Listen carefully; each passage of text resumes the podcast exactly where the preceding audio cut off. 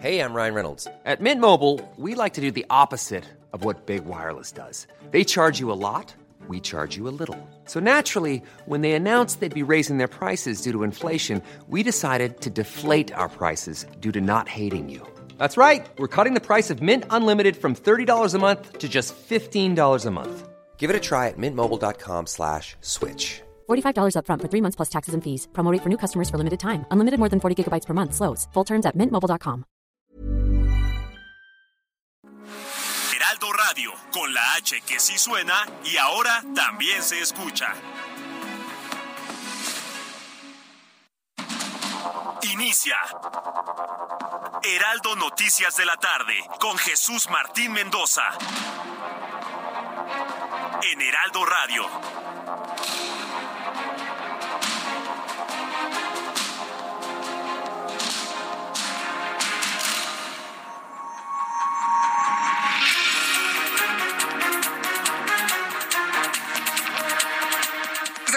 Son las seis de la tarde en punto hora del centro de la República Mexicana. Bienvenidos, muy buenas tardes. Iniciamos el Heraldo Radio de este jueves santo. Hoy es 6 de abril del año 2023. Como todas las tardes, le digo, súbale el volumen a su radio porque aunque es jueves santo, un día importantísimo para la Iglesia Católica. ¿Por qué es importante en Semana Santa este día? Porque se instituye el sacerdocio. Más adelante le voy a platicar qué es lo que hay de fondo en el día de hoy, jueves santo. Y con este recuerdo y con esta reflexión iniciamos con un resumen de las noticias más importantes aquí en el Heraldo. Las primeras cuatro noticias más importantes que le tengo que compartir el día de hoy son las siguientes. La Fiscalía General del Estado de San Luis Potosí ha informado que fueron rescatados en el municipio de Matehuala 35 personas. Mire, en este momento ya nadie entiende absolutamente nada. ¿Se acuerdan los des desaparecidos de ayer?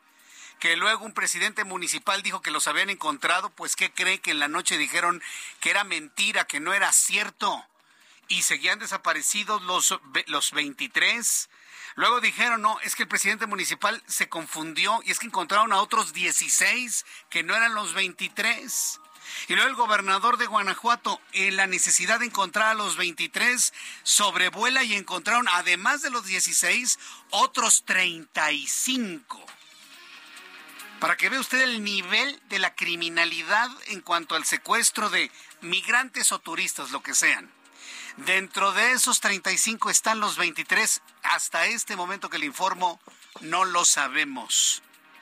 Ese es el nivel de inseguridad al viajar por carreteras de la República Mexicana. Y todavía no sale, usted ya sabe quién, para decir que ninguna zona del país está controlada por el crimen. Es inaudito lo que está ocurriendo entre Guanajuato y San Luis Potosí. La Fiscalía General del Estado de San Luis Potosí informó que fueron rescatados en el municipio de Matehuala al menos 35 migrantes, principalmente centroamericanos. Se presume que entre esas personas encontradas hay 23 que en un principio fueron reportados como turistas, pero según la información no serían turistas, serían migrantes ilegales quienes rentaron vehículos que pertenecen a una agencia de viajes. ¿Sabe una cosa? En todo este rollo, en todo este embrollo, alguien nos está mintiendo. Eso es lo que está pasando. Entonces, bueno, vamos a tratar de entender todo lo que ha ocurrido en los próximos minutos aquí en el Heraldo Radio. Noticia número dos, China contesta a México. Mao Ning, portavoz del Ministerio de Asuntos Exteriores de China, afirmó que no existe tráfico ilegal de fentanilo entre China y México. Esto lo aseguró como respuesta a la carta del presidente López Obrador en la que pedía a Pekín que ayudara a limitar los flujos ilícitos de fentanilo. ¿Qué creyó el presidente? Que por ser parecidos en ideología procomunista. Los chinos le iban a decir, sí, presidente, no se preocupe. Le dijeron que no es cierto. Y bueno, pues muchos analistas consideran que China miente. Pero imagínense, el gran aliado del pensamiento comunista en América Latina le dice no al presidente mexicano. ¿En qué problema está? Porque ni con los chinos ni con los estadounidenses. ¿De dónde sale el fentanilo? ¿Quién sabe? Parece que eh, por generación espontánea aparece el fentanilo que llega a los Estados Unidos. Nadie sabe, nadie sabe, nadie supo. Esto lo aseguró como respuesta a la carta del presidente López Obrador en la que pedía a Pekín que ayudara a limitar los lujos ilícitos de fentanilo, vaya ni siquiera de precursores de fentanilo. La directora del Fondo Monetario Internacional, noticia número 3, Cristalina Georgieva, advirtió este jueves que se vienen años complicados para la economía global que va a crecer en promedio 3% durante los próximos cinco años, lo que representaría la cifra más baja desde la década de los años 90. Es decir, se avecina tiempo de crisis mundial y de bajo crecimiento. Y mire, cuando el crecimiento es bajo, en realidad eso provoca una involución en los pueblos. Bueno, vamos a platicar más adelante aquí en el Heraldo. Cuarto tema que nos ha llamado poderosamente la atención. La representación de la pasión de Cristo que se realiza en la alcaldía Palapa de la Ciudad de México ha sido reconocida como Patrimonio Cultural Inmaterial de México por el Instituto Nacional de Antropología e Historia. Bueno, a ver, entiéndame una cosa, es una representación teatral. Es una representación de teatro. Si usted va a Iztapalapa, ni se le curan los pecados, ni hay indulgencias plenarias, ni nada por el estilo. Nada más va usted a una obra de teatro. Debemos tener conciencia muy clara en eso. Ya sea que vaya a Iztapalapa, ya sea que vaya a Coajimalpa, ya sea que vaya inclusive a la representación teatral de las, de las afueras de la Catedral Metropolitana. No tiene nada que ver con lo religioso. Es una representación de teatro de muchos años, muy importante sin duda alguna, pero es una representación teatral y hay que entenderla así. El famoso Via Crucis ahora busca el mismo nombramiento de la Organización de las Naciones Unidas para la Educación, la Ciencia y la Cultura, la UNESCO. Estas son las noticias importantísimas. Le voy a tener todos los detalles de cómo se realizan ya todos los ensayos para esta obra de teatro que se representa hace más de 100 años allá en Iztapalapa. Si usted no sale esta Semana Santa a algún destino turístico, viene de visita a la capital, en entrevista, la Secretaría de Cultura de la Ciudad de México, Claudia Estela Curiel de Casa, nos va a decir que ofrece la capital para quienes se quedan aquí la Semana Santa. Roberto San Germán nos va a hablar del ranking mundial de la FIFA, cómo le fue a México y Fernando Hernández recibe sanción de 12 partidos de suspensión por la agresión del árbitro, ¿se acuerdan? Vamos a insistir en que nos platique cuál es la trascendencia de este asunto. Pero también otras noticias importantes en resumen con Giovanna Torres. La candidata de la Alianza Va por el Estado de México a la gubernatura mexiquense, Alejandra del Moral, compartió un mensaje en sus redes sociales en el que celebró la realización de dos debates rumbo a la jornada electoral del 4 de junio. La Fiscalía General de Justicia del Estado de México informó que durante un cateo en Huizquilucan se rescataron 47 animales, 25 de ellos de vida silvestre. Además, se reportó que fueron halladas tomas clandestinas de hidrocarburo, mientras que diversos vehículos fueron asegurados. Hay ocho personas detenidas y el inmueble quedó asegurado. La Suprema Corte de Justicia de la Nación ordenó a la COFEPRIS transparentar toda la documentación relacionada con el proceso de autorización de la vacuna contra la COVID-19 CoronaVac fabricada por la empresa Sinovac. Una avioneta se desplomó frente a la costa de Florida en el Golfo de México, donde se recuperaron los cuerpos de dos hombres y dos mujeres. La avioneta acababa de despegar del aeropuerto de Benice cuando se estrelló en el mar. La Secretaría de la Defensa Nacional aseguró 44 kilogramos de pastillas de fentanilo, 18 kilogramos de metafetamina y uno más de cocaína durante un operativo efectuado en Mexicali, Baja California. Cinco alcaldías de la Ciudad de México aplicarán la ley seca durante las celebraciones de Semana Santa del 2 al 9 de abril. Las alcaldías son Iztapalapa, Coajimalpa de Morelos, Venustiano Carranza, Magdalena Contreras y Tláhuac. Gracias, Giovanna Torres, por la información. En resumen, cuando ya son las seis de la tarde con ocho minutos tiempo del centro de la República Mexicana. Quiero informarle que este jueves continuó la salida de vacacionistas desde la Ciudad de México hacia diferentes carreteras y autopistas del país. Es importante que eh, considere que la autopista México-Querétaro y carga vehicular que no deja avanzar desde la caseta de Tepozotlán y hasta por lo menos el municipio de Gilotepec, luego de un accidente que fue atendido a la altura del kilómetro 40. En la segunda se registró un choque múltiple en la autopista pista México-Cuernavaca a la altura del kilómetro 56 con dirección a Cuernavaca, por lo que en este momento hay reducción de carriles. Vamos a entrar en comunicación con mi compañero Javier Ruiz, quien nos tiene toda la información de cómo le ha ido a los vacacionistas en esta salida en este jueves santo. Adelante Javier, gusto en saludarte. ¿Cómo estás? Hola Jesús Martín, ¿qué tal? Saludo con gusto, excelente tarde. Pues ha sido un día complicado, Jesús Martín, principalmente para todos los automovilistas que salieron por la mañana, en específico en la autopista México-Cuernavaca. Muchas personas, pues al menos tardaron cerca de dos horas para poder salir de la Ciudad de México en dirección hacia Guerrero.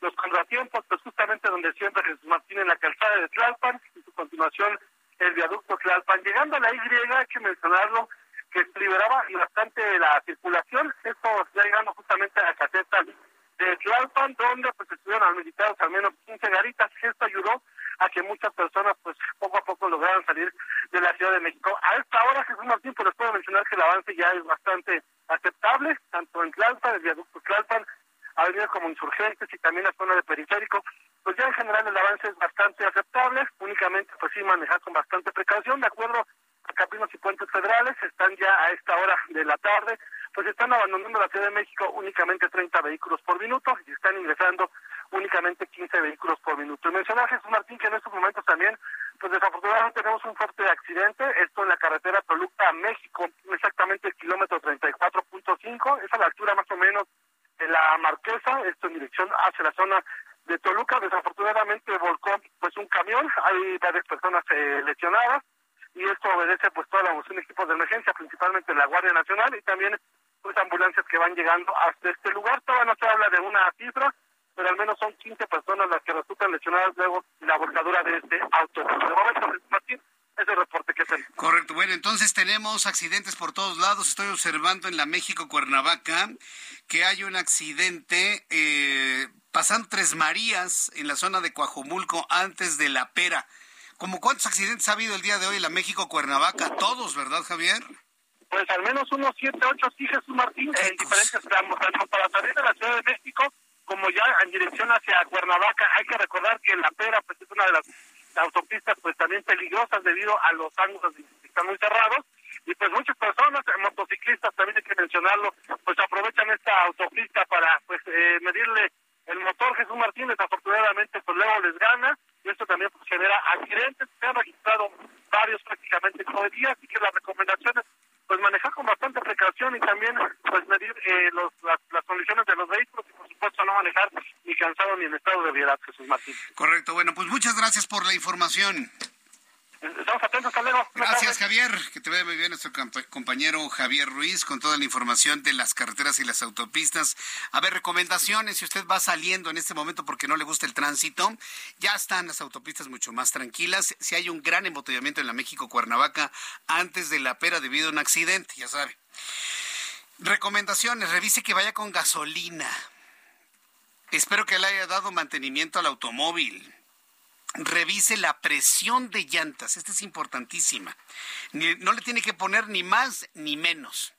Nada de que le va a poner menos para que se sientan menos los baches. Nada. Usted póngale lo que indica la especificación del auto y la especificación de su neumático usted encuentra la presión de llantas que deben ponerle en la parte interior de la puerta del copiloto. Ahí siempre va a encontrar una etiqueta en donde se encuentra la presión que debe llevar. En promedio está entre 28 libras si es un auto pequeño hasta las 35 que se trata de alguna camioneta, inclusive 40, dependiendo del peso vehicular. La presión de llantas sirve para ahorrar, economizar combustible, bueno, más que ahorrarlo, para hacerlo más eficiente y sobre todo para que funcionen bien los frenos. Si necesita usted frenar, que el auto verdaderamente frene como debe de ser en el momento que usted se lo pide al vehículo. Es fundamental la presión de llantas y bueno, pues es algo que siempre le, he comentado en este espacio de noticias. Revise eso, por favor. Hay operativos para quienes se van en carreteras de autopistas que van manejando, pero también para quienes contratan servicios de autobús de pasajeros. Hay un gran operativo en las terminales de autobús para evitar ser víctimas de algún tipo de accidente y además prevenir algún acto de delincuencia. ¿Cómo va el operativo de seguridad de la Guardia Nacional Centrales de Autobuses? Luis Pérez Curta nos informa. Para el periodo vacacional de Semana Santa y de Pascua, la corporación reforzó la vigilancia en 50 centrales de autobuses de todo el país, en particular en puntos turísticos como Mazatlán, Puerto Vallarta, Acapulco, Tulum, Cancún, Veracruz y la Ciudad de México. Consiste en rastreos preventivos para evitar eh, actos ilícitos que conlleven este, en poner en riesgo a la ciudadanía para que lleguen con bien a sus destinos, en dado caso que vayan a un centro turístico.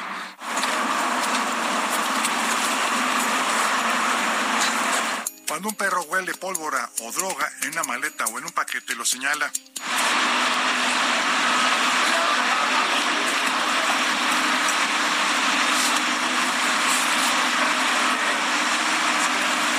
Pasajeros opinaron de este operativo. Pues muy bien, la verdad, porque nos da seguridad y que hay control de ese tipo de cosas, ¿no? Me parece súper perfecto que sean las medidas de seguridad, que las estén ampliando, que traigan a, a, los perros para andar buscando paquetes de droga, lo que sea, porque muchas veces no sabemos de qué es lo que transportamos, viajamos, todo y no sabemos ni qué. Las principales razas empleadas para esta actividad son pastor belga, malinois, pastor alemán y labrador. En 2022, elementos de la Guardia Nacional junto con perros adiestrados aseguraron casi 3 toneladas de marihuana, 1.800 kilogramos de cocaína, 7.000 cartuchos de armas de fuego, 50 armas de fuego. Además, ubicaron más de 300 ejemplares de diversas especies animales que pretendían ser enviadas por paquetería de forma irregular. Era el Media Group.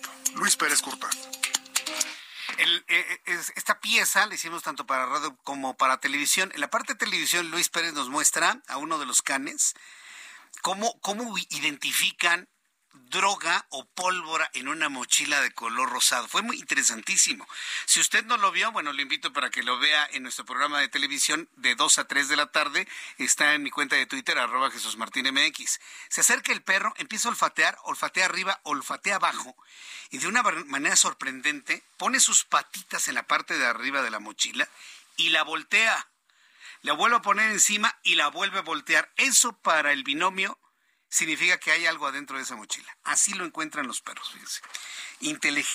inteligentísimos los canes que utilizan los binomios eh, caninos de la Guardia Nacional para poder detectar droga o pólvora. Y cuando hablo de pólvora, hablo de, balas finalmente, ¿no? Armas de fuego que vayan a ser enviadas o que estén viajando a través de los autobuses de pasajeros en toda la red carretera del país. Sin duda, muy interesante. Vaya usted con bien, con mucha confianza y con mucha tranquilidad. Yo sé que es difícil decirle esto, ¿eh? que vaya usted con confianza en las carreteras y en, la autopista, en las autopistas, cuando ayer por la tarde, por ejemplo, nos enteramos de que un grupo de 23 turistas, ayer se informó, 23 turistas desaparecieron en San Luis Potosí. Venían de Guanajuato, pasaron por San Luis Potosí, iban rumbo a Coahuila, la ciudad de Saltillo, y nadie supo dónde quedaron. Se hablaba de secuestro, se hablaba de la petición de un rescate, todo eran noticias extraoficiales, luego apareció un presidente municipal diciendo que ya aparecieron, luego en la noche lo desmintieron, dijeron que no aparecieron, luego resulta que se confundió con 16 migrantes encontrados. Diego Sinoé empezó una búsqueda por aire y por tierra y encontraron a 35 migrantes. Y dentro de esos 35 migrantes, se presume, están los 23, pues no turistas. Resulta que se trataba también de migrantes. Fíjese nada más que enredos. Fíjese nada más que enredos y cuántas mentiras. Para que no se sepa que pues, hay agencias de turismo que rentan servicios sin preguntarte si se trata de mexicanos extranjeros o ilegales. La Fiscalía General del Estado de San Luis Potosí informó que fueron rescatados un total de 35 migrantes que fueron privados de su libertad, entre quienes se encuentran las 23 personas desaparecidas de Guanajuato y que fueron reportadas como turistas. Vamos con mi compañero José Alemán, que finalmente ya nos tiene la historia completa de lo que sucedió con los desaparecidos ayer, más los encontrados el día de hoy. Adelante, José Alemán, gusto en saludarte. Jesús Martín, muy buenas tardes. Efectivamente, esta historia eh, bizarra tuvo un vuelco el día de hoy porque tras más de 24 horas de búsqueda por tierra y por aire de los viajantes que salieron de Guanajuato y desaparecieron desde la madrugada del miércoles en la carretera 57 y el entronque con el municipio potosino de Matehuala, esta tarde fueron localizados dos grupos en el desierto y según las autoridades no se trataba de turistas, sino como tú bien lo dices, de migrantes. Una de las cuatro aeronaves de Guanajuato y de San Luis Potosí que sobrevolaban la zona detectó en, el desierto a cinco camionetas con gente armada y al acercarse el helicóptero los tipos huyeron a pie, dejando abandonadas las unidades con armas y a civiles retenidos. El primer grupo que manifestaron eran migrantes, aunque también había algunos eh, connacionales que podía tratarse de los choferes y quizá algunos polleros. Ese primer grupo les dijo que había otro en la cercanía donde también los gatilleros tenían retenidas a varias personas. Al llegar al lugar encontraron otros más, más migrantes solos y más camionetas abandonadas. Eh, las autoridades realizan las entrevistas con las personas privadas de su libertad para confirmar si se trata de quienes fueron atacados, como lo decías, la madrugada del miércoles, aunque aún oficialmente no ha sido confirmado, pero fuentes del gobierno estatal prácticamente aseguran que se trata de ellos. Hasta el momento las diligencias continúan, Jesús Martín, y uno de los eh, argumentos que fortalecen de que son las personas que salieron de Guanajuato es que la empresa Eiffel, con sede en León, les rentó las camionetas sin pedirles ninguna identificación. Solamente eh, se las eh, pagaron y iban a rumbo a Saltillo, Coahuila. Tan es así que las únicas fichas de búsqueda que se emitieron o de las que dieron datos esta empresa Eiffel de traslado de turistas, eh, solamente proporcionan los datos de sus dos choferes y fueron las fichas que se desde anoche se estuvieron manejando en las comisiones estatales de búsqueda. Esta es la historia hasta el momento, Jesús Martín, como te decía, todavía continúan las diligencias en el lugar para confirmar total 100% que se trata de las personas privadas de su libertad la madrugada del miércoles. Correcto, bueno, entonces esta gran confusión que se generó, esta gran confusión que se generó, es porque nos empezaron a mentir de que se trataba de turistas, pero no eran turistas, eran migrantes y presumiblemente ilegales. Efectivamente, la confusión surgió porque la empresa que los trasladaba es una empresa que renta estas camionetas tipo van que trasladan turistas. Entonces, en un inicio se pensó que se trataban de turistas, pero de turistas, pero empezaron a sospechar porque pues no había absolutamente ningún dato de las, en su momento hablaban de 23 personas. Ahorita se habla que entre los dos grupos son más de 35. Todavía no dan la cifra oficial, pero son más de 35 entre migrantes, la gran mayoría, y eh, quizá polleros y los choferes de las camionetas. Muy bien, pues gracias por esta información, José Alemán. Muy buenas tardes. Ah, hasta luego, que te vaya muy bien. José Alemán, con esta gran confusión que se generó ayer. Mire, es una confusión, pero al mismo tiempo está saliendo algo a flote. Ya sabe, ¿no? Que, que, que lo horrible flota, por no decir el término exacto. ¿Qué está flotando? Que no hay, ahí le va, ¿eh? y en esta temporada de vacaciones, porque yo también lo he visto personalmente, en, en México no hay una regulación clara a los servicios turísticos. Cuando usted va a un destino turístico y quiere contratar un servicio, ya sea de camionetas, ya sea de, de una lancha, quiere contratar algún tipo de servicio, rara es la vez que le dan una factura. Le dan cualquier papelito, ¿no? a, mí yo me he encontrado con oferentes de servicios turísticos, no, nosotros nos damos, ah, quiere factura, pues le voy a cobrar el 16% más.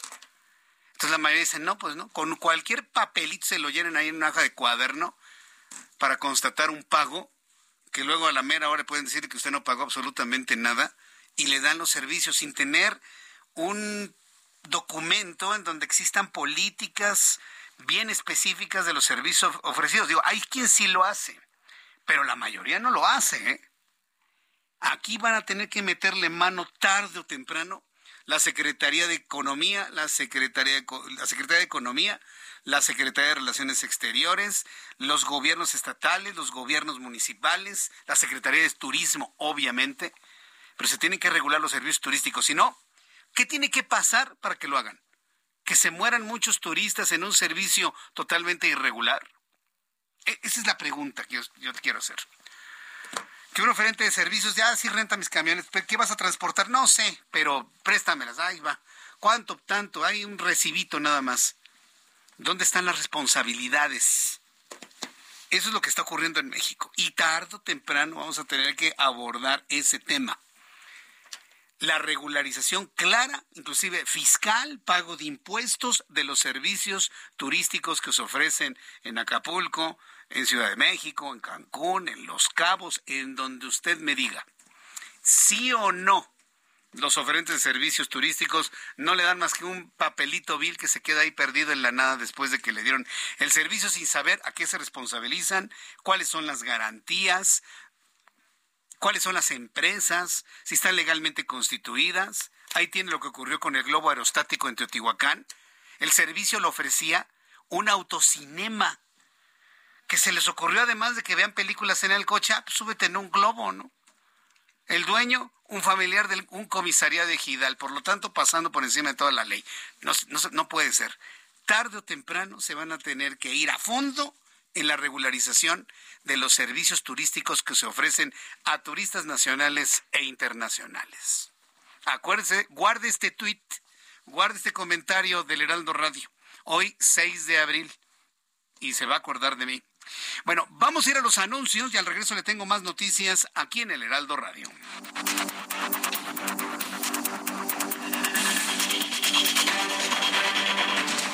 Escucha las noticias de la tarde con Jesús Martín Mendoza.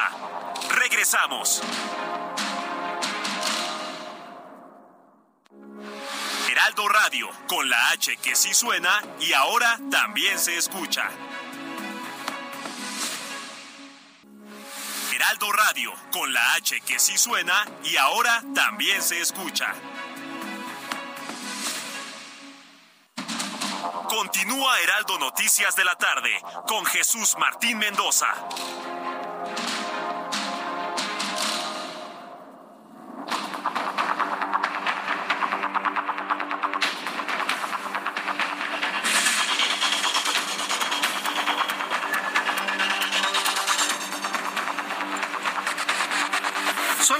Media, las seis de la tarde, con 30 minutos tiempo del centro de la República Mexicana. Les saluda Jesús Martín Mendoza con toda la información aquí en el Heraldo Radio. Vamos a tratar de entender qué es lo que está pasando con estas 23 personas. Sí, porque no saben si son turistas o si son migrantes, y son migrantes legales o ilegales, si son parte de los, de los 35 encontrados o no los han encontrado. A ver, vamos por partes. Entro en contacto con Miguel Gallego Cepeda.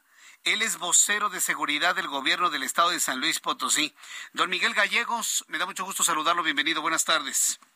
Jesús, muchísimas gracias. El agradecido soy yo por brindarnos este espacio para puntualizar precisamente estos cabos sueltos desde desde San Luis Potosí. Estoy a tus órdenes. Sí, porque es, toda una confusión que se ha generado desde ayer por la tarde. A ver, primera pregunta. Los 23 que se declararon desaparecidos, presuntamente secuestrados, ¿ya aparecieron en su estado o no han aparecido?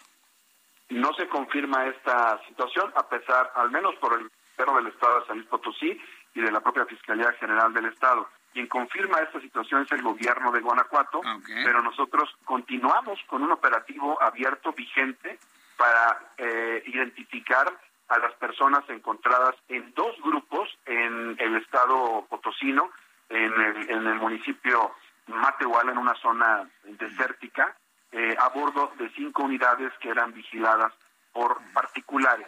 Es un grupo mayor a 23 personas, puedo referir, más no tenemos aún el dato exacto de la totalidad de las personas, porque, insisto, el operativo está aún vigente con la intención de que si existiera alguna persona más en riesgo, poder rescatarla de inmediato y, por supuesto, llegar al paradero de los presuntos responsables. Entonces, ustedes encontraron a un grupo de personas mayor a 23, entiendo que son 35, pero no, me, no pueden confirmar que son las mismas personas que salieron de Guanajuato. Eso lo podemos entender. ¿Qué son esas personas? ¿Turistas nacionales, turistas internacionales o migrantes ilegales? ¿Qué son? Por, las primeras declaraciones, en el primer contacto que se tiene con estas personas, ellos refieren que son eh, personas en situación de migración, la mayoría de ellos de origen centroamericano. Hay algunas personas, eh, extraoficialmente eh, tenemos esta información, que pertenecen a nuestro país y en este momento se trabaja en la identidad de cada una de ellas para conocer si existe la relación con las personas no localizadas que viajaban a bordo de las dos camionetas que partieron del estado de Guanajuato. Es muy probable, pero aún no lo podemos confirmar hasta que la propia autoridad investigadora haga lo propio. Con base en la información que ha proporcionado eh, personas que trabajan dentro de la agencia de viajes IFEL o IFEL, eh, ¿habría personas de la Ciudad de México dentro de ese grupo o no es así? ¿O no, lo puedo saber? Son, son, bueno, hasta ahora, eh, como se está trabajando en la identidad, eh, podríamos decir que existiera una posibilidad. Pero en el primer informe que nos dan, se habla de la mayoría de centroamericanos y mexicanos que probablemente pertenezcan al estado de Guanajuato. Aquí es parte de esa confusión que se dio el día de ayer, sobre todo en redes sociales, porque hay otro evento que es independiente a este, Jesús. Esta situación que se da es muy similar en cuanto al trayecto y a la unidad que se utiliza, es decir, si en el estado de Guanajuato partieron dos camionetas con un grupo de personas y iban comandados obviamente por, por dos operadores, en este caso hubo un tercer operador acompañando a uno de ellos, esto es muy diferente a un segundo caso que se da el día 5 en la madrugada, donde parte una camioneta de las mismas características de esas camionetas tipo Van Toyota, en color blanco, plaqueada y registrada en el Estado de México, con 16 personas a bordo, incluido el operador. Se da esta, este reporte de no localización aproximadamente a las 3, 4 de la mañana, y como ya había un, eh, un despliegue operativo en, en, marcha por parte de la autoridad estatal, de la Guardia Civil del Estado de San Luis Potosí, de, de la Guardia Nacional y del Ejército Mexicano, tanto también de la Fiscalía General del Estado, se ubican prácticamente de inmediato a estas 16 personas en buenas condiciones y la propia camioneta. ¿Qué pasó? Fueron bajados de la unidad, fueron presa de un asalto, dos unidades les cierran el paso, los bajan, les roban sus pertenencias, las despojan de sus pertenencias y huyen. Sin agredirlos, llevaban, según refieren las personas, algunas armas de fuego que no fueron detonadas. Estas personas se les dio el acompañamiento necesario por parte de la Comisión de Atención a Víctimas y de la Guardia Civil del Estado, el acompañamiento incluso eh, psicológico y el apoyo económico. Establecieron sus denuncias ante la Fiscalía del Estado Potosino en Matehuala y hoy día te confirmo que están sanas y salvas ya en sus casas y de ahí viene la respuesta a tu pregunta. Ahí, en ese grupo de 16 personas, se encuentran originarios del Estado de México, de Guanajuato y de Querétaro. correcto. A ver, entonces déjeme entender para que el público también lo entienda. Entonces, ¿estas 16 personas son aparte de las 35 que encontraron o las están considerando dentro del grupo de las 35? Son dos eventos diferentes y son personas aparte. ¿Qué cosa? ¿Cuántas personas son privadas de su libertad en sus trayectos, ya sea migratorios o turísticos? Esa es la parte que nos empieza a preocupar en nuestro país. Entonces, concretamente, de los 23 que se informó ayer provenientes de Guanajuato, ¿no se tiene claridad en dónde están? Es muy probable que formen parte de los grupos que hoy se localizaron eh, a través de este, de este despliegue operativo. Es muy probable el Estado de Guanajuato ya lo ha confirmado a través de sus redes sociales, pero en San Luis Potosí hemos sido cautos porque nosotros estamos llevando la investigación hasta los últimos términos. Qué barbaridad de asunto. En fin, entonces lo seguimos considerando como una investigación en desarrollo, no la han concluido. ¿En cuánto tiempo ustedes considerarían que conozcamos la verdadera identidad de estas personas y si son las 23 que salieron desde Guanajuato? A la brevedad. Esperamos que hoy terminemos el día con esta información confirmada. La comunicación con el gobierno de Guanajuato y de la Fiscalía de Guanajuato, ¿cómo ha sido? Bien, bien, ha fluido bastante bien. El gobierno de Guanajuato solicitó el apoyo precisamente al Estado potosino para este despliegue operativo. Incluso eh, hay aeronaves en tierras potosinas, dos helicópteros del Estado de Guanajuato que coadyuvan en esta en esta investigación. Hay otras dos eh, unidades, otros dos helicópteros de San Luis Potosí, uno más de Zacatecas que se unió a la búsqueda, además de los elementos pie-tierra y en vehículos por parte de los tres órdenes de gobierno. Ha fluido bastante bien, ha habido comunicación entre los secretarios de seguridad de ambos estados, entre los fiscales, entre los secretarios generales de gobierno y estamos en toda la disponibilidad de tanto a nuestros estados vecinos como a quien nos lo solicite, colaborar en cualquier investigación. Bien, pues eh, yo quiero agradecerle mucho Miguel Gallegos Cepeda, que nos haya tomado la comunicación el día de hoy aquí en el Heraldo y estaremos muy atentos de nueva información que se genere en las próximas horas. Gracias, don Miguel. Jesús, muchísimas gracias a ti y te mantendremos informado. Un abrazo. Muchas gracias, un abrazo. Saludos al gobierno del estado de San Luis Potosí, que bueno, pues les, les cayó este asunto, ¿no? Pero a ver, estamos hablando de 35 y 16, ¿sí?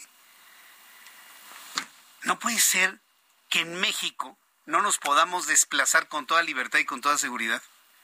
Sí, yo sé que hablar de 50 personas no es lo mismo de hablar de las miles que se están trasladando en carreteras y autopistas, pero no debería desaparecer ni una sola.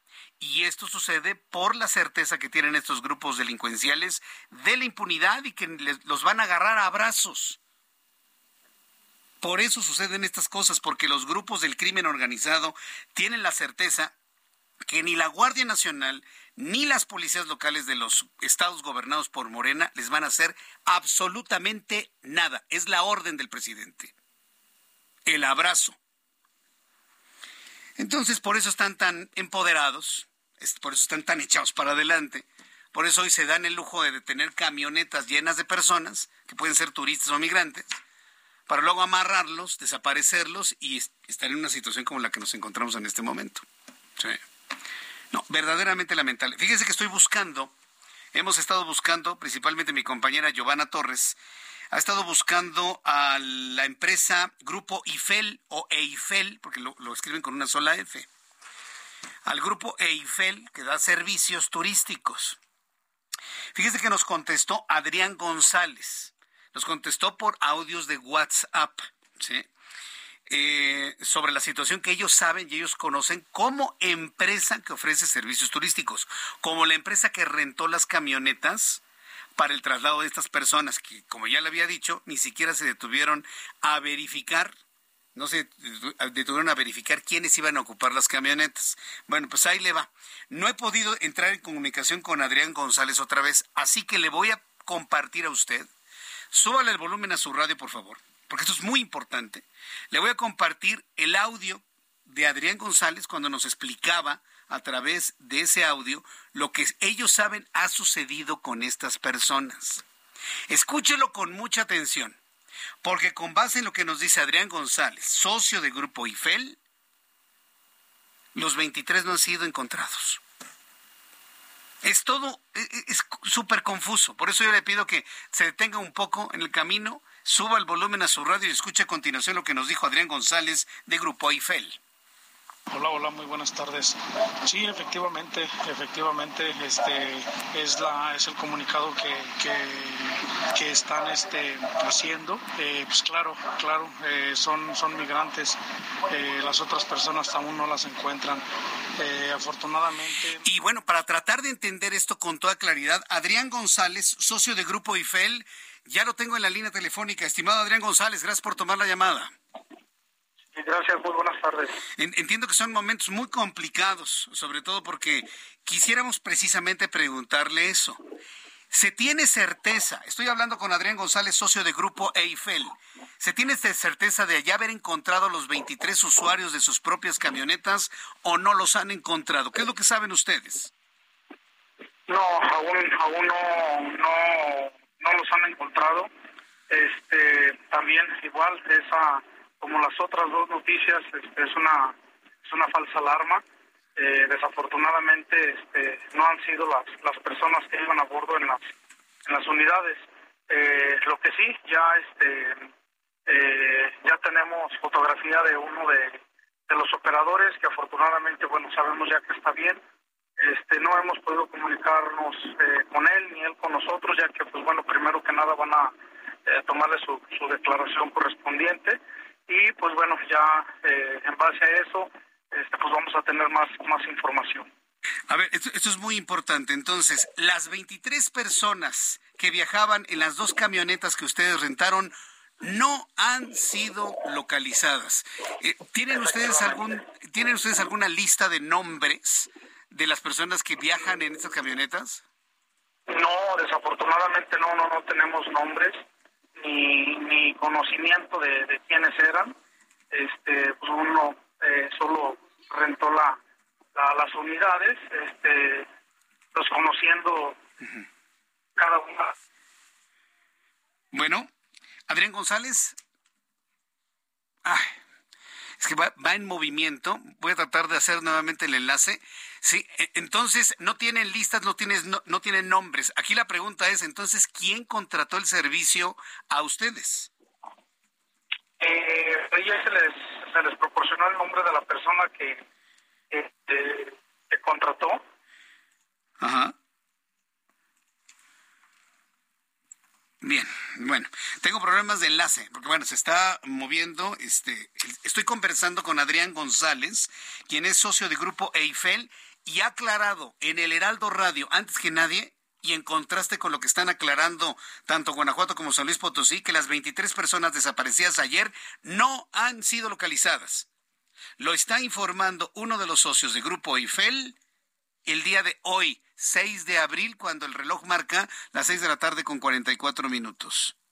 Encontraron a 16, encontraron a 35 migrantes, pero a los 23 de las camionetas que ellos rentaron no los han localizado, porque ni siquiera han podido localizar a su propio a sus propios operadores. Y esta es una noticia muy importante porque si se confirma Adrián González está en la línea. Ya lo tengo, perfecto. Me dice que no tiene nombres de las personas que viajaban, pero conocen su calidad. ¿Eran turistas o eran migrantes? ¿Qué información tiene usted? No, no, no. Eh, eh, de lo que yo sé hasta el momento, este, eh, pues solo, solo contrataron una unidad. Desconozco si, si iban de vacaciones, de excursión, si eran trabajadores. Realmente desconozco a qué iban a a Saltillo. Dicen que encontraron camionetas blancas que coinciden con las de ustedes en la carretera Matehual en San Luis Potosí. ¿Son las de ustedes o no son de ustedes? Eh, pues afortunadamente el día de antier eh, se localizó una. Eh, es la, es la, perdón, el día de ayer la única que se ha, se ha este, encontrado. Todavía falta la de seis pasajeros que aún no sabemos su. Pero sí confirma que es la que es una de las que ustedes rentaron. sí, claro, así es. Es decir, bueno, pues, seguramente entonces bajaron, bajaron a las personas. ¿Usted tiene registro de las placas de esos vehículos? Entiendo que tiene placas del Estado de México. Eh, no, tengo placas federales. Placas federales. En una, tengo placas federales y en otra tengo placas del Estado. En la chiquita, en la de seis pasajeros, este, trae placas del Estado de Guanajuato. Ahora dígame, ¿han entrado en contacto con usted las autoridades tanto del estado de Guanajuato como de San Y Potosí? ¿Han tenido contacto, conversaciones? ¿Le han dado información? Ahorita ya ya tuvimos este una, una reunión ahorita a las eh, once y media, nos hablaron y ya nos acercamos allá a la Fiscalía de ahí de, León, eh, alrededor de las dos de la tarde, ya ampliamos la, declaración, ya eh, se dio más información, se proporcionó más información que claro va, va a ayudar bastante. Eh, hay mucha información muy importante que ya en su momento se les vamos a, dar a saber. Mm, correcto, entonces, ¿es información que no nos puede compartir? Eh, por el momento no. Correcto. Adrián González, entonces usted me confirma que las de las 16 personas encontradas, las otras 35 no son las 23 que desaparecieron en las camionetas que ustedes rentaron ni las primeras 16 que fueron las que las que en la primera ocasión eh, robaron, asaltaron, que resultaron ser del, Estado de México. este, ahorita las 35 personas, a lo que uno sabe, es, este, estaban dentro de un autobús atadas este, y todos eh, migrantes. eh, de estas personas eh, que nosotros este, teníamos a bordo, eh, de lo que uno sabe era de las rancherías de ahí de, de de ahí de San Felipe Torres Muchas. Por ello es de que, de que, de que eran los que sean ellas. Igual, este, hay familias. Eh, sí, Adrián. Correcto. Bueno, deme la oportunidad, don Adrián González, de estar en comunicación con usted el día de mañana. En unas 24 horas volver a entrar en contacto con usted aquí en el Heraldo Radio para seguir informando a las personas de lo que ha ocurrido y espero que ya tengamos la ubicación y el paradero de estas 23 personas el día de mañana. Hago votos por ello. Por lo pronto, agradecerle infinitamente esta información muy valiosa que nos ha dado en el Heraldo Radio. Ahorita, gracias a Dios, ya, ya está ya está confirmado, ya se localizó uno de, nuestros operadores, afortunadamente. Ah, ok. Este, no hemos tenido comunicación con él, ni él con, con, nosotros, ni con la familia. Estamos esperando a que, a que rinda por ahí su, declaración. ¿Cómo, se llama él? Eh, el operador. El operador, sí. ¿Cómo se llama el operador? Me dijo. Sí, permítame. Sí. Está preguntando el nombre. Es Adrián González, socio de Grupo Eiffel. ¿Sí me escucha, don Adrián? Sí, sí, sí. Sí, me decía cómo se llama el operador que han localizado y que me está informando en este momento que ya apareció.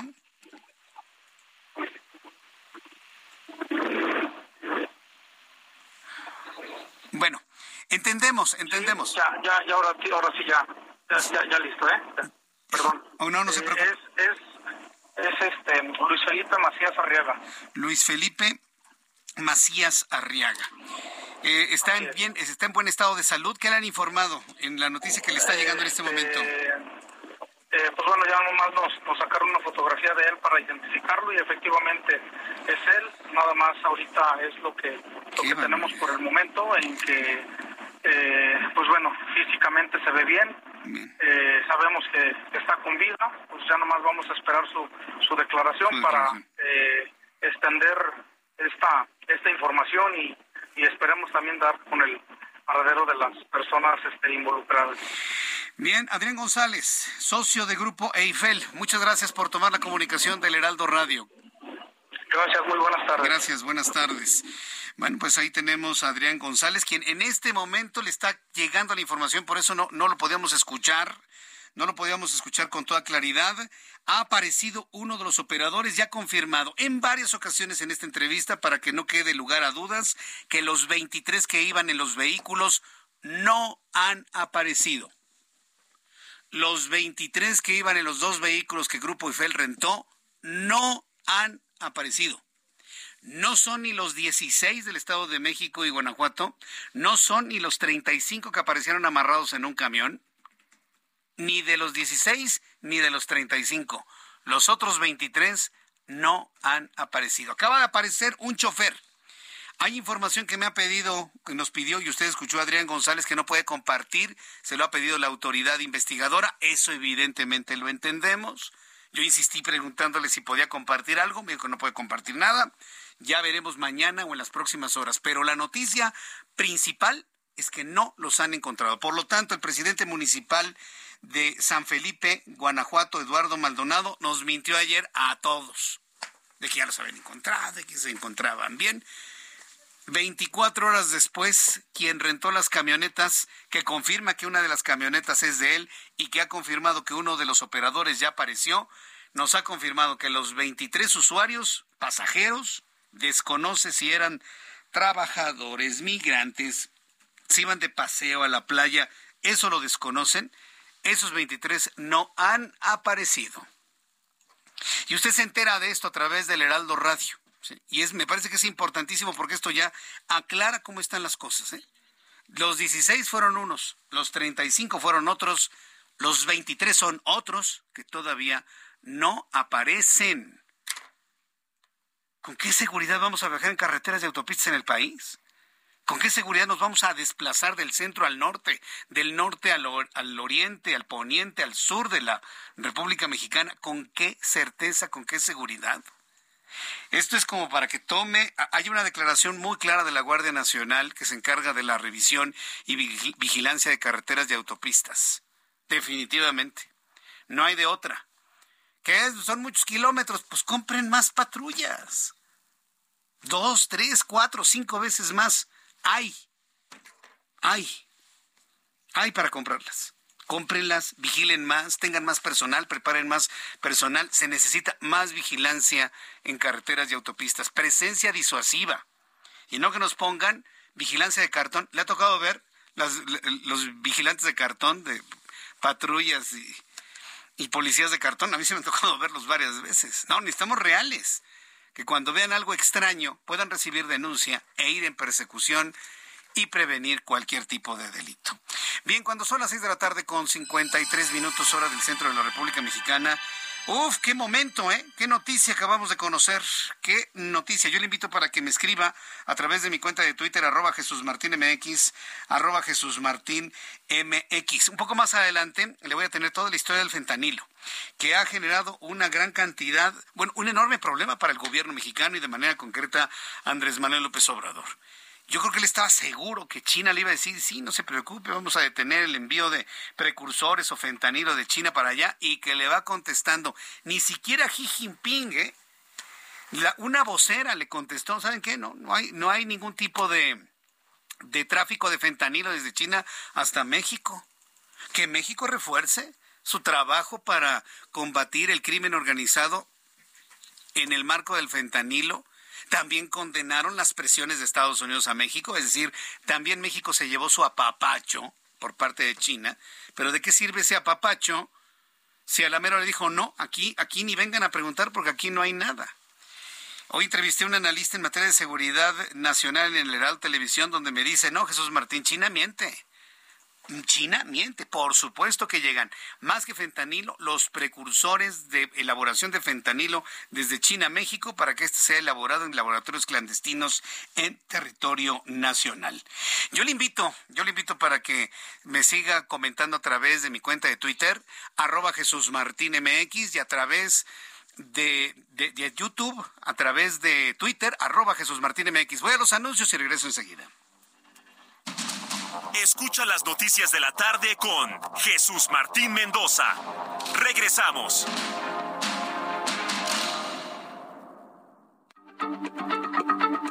Heraldo Radio, la H se lee, se comparte, se ve y ahora también se escucha.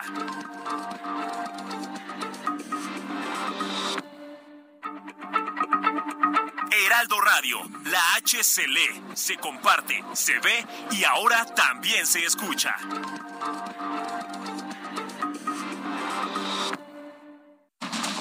Continúa Heraldo Noticias de la tarde con Jesús Martín Mendoza.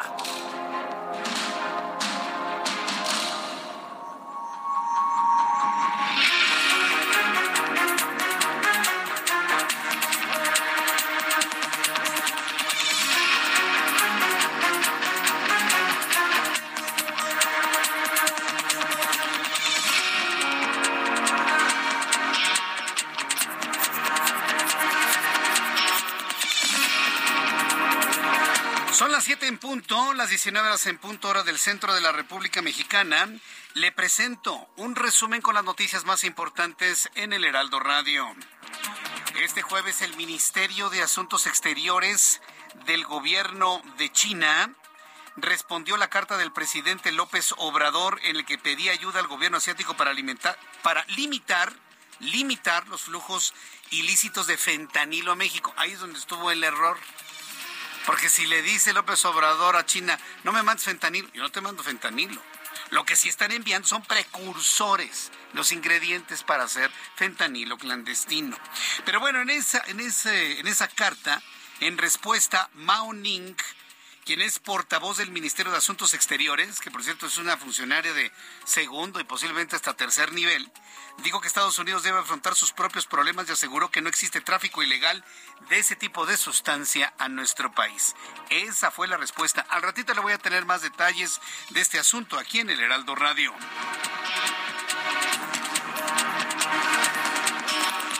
En este resumen de noticias, nos hemos quedado completamente sorprendidos de las declaraciones hace unos instantes en estos micrófonos de Adrián González, socio de Grupo Eiffel, la empresa que denunció la desaparición de 23 de sus clientes, de sus usuarios, reveló que no han sido localizados. El socio de la agencia turística que rentó las camionetas ha confirmado al Heraldo de México que los 23 desaparecidos ayer no han sido localizados, lo que significa que no se encuentran ni en las personas rescatadas del Estado de México, las 16, ni los 35 encontrados en Matehuala, San Luis Potosí. Aunque uno de sus operadores, identificado como Luis Felipe Macías Arriaga, ya fue localizado con vida, aunque no se ha precisado su estado físico. Esto es lo que ha revelado uno de los socios de Grupo Eiffel al Heraldo de México. No, aún, aún no, no, no los han encontrado. Este, también igual esa como las otras dos noticias este, es una es una falsa alarma. Eh, desafortunadamente este, no han sido las, las personas que iban a bordo en las en las unidades. Eh, lo que sí ya este eh, ya tenemos fotografía de uno de, de, los operadores que afortunadamente bueno sabemos ya que está bien.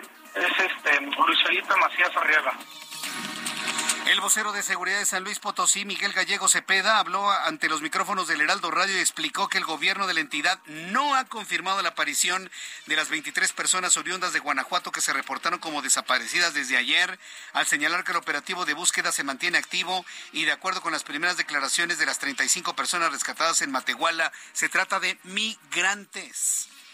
Ni siquiera las personas encargadas de la investigación en San Luis Potosí han confirmado la aparición de los 23 y luego tuvimos comunicación con el socio de Grupo Eiffel, quien ha confirmado que los 23 que le rentaron las camionetas no han sido localizadas aún.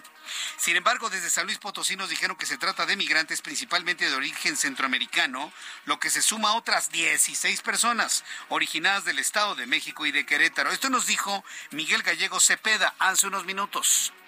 No se confirma esta situación, a pesar, al menos por el pero del Estado de San Luis Potosí y de la propia Fiscalía General del Estado. Quien confirma esta situación es el gobierno de Guanajuato, pero nosotros continuamos con un operativo abierto, vigente, por las primeras declaraciones en el primer contacto que se tiene con estas personas. Ellos refieren que son eh, personas en situación de migración.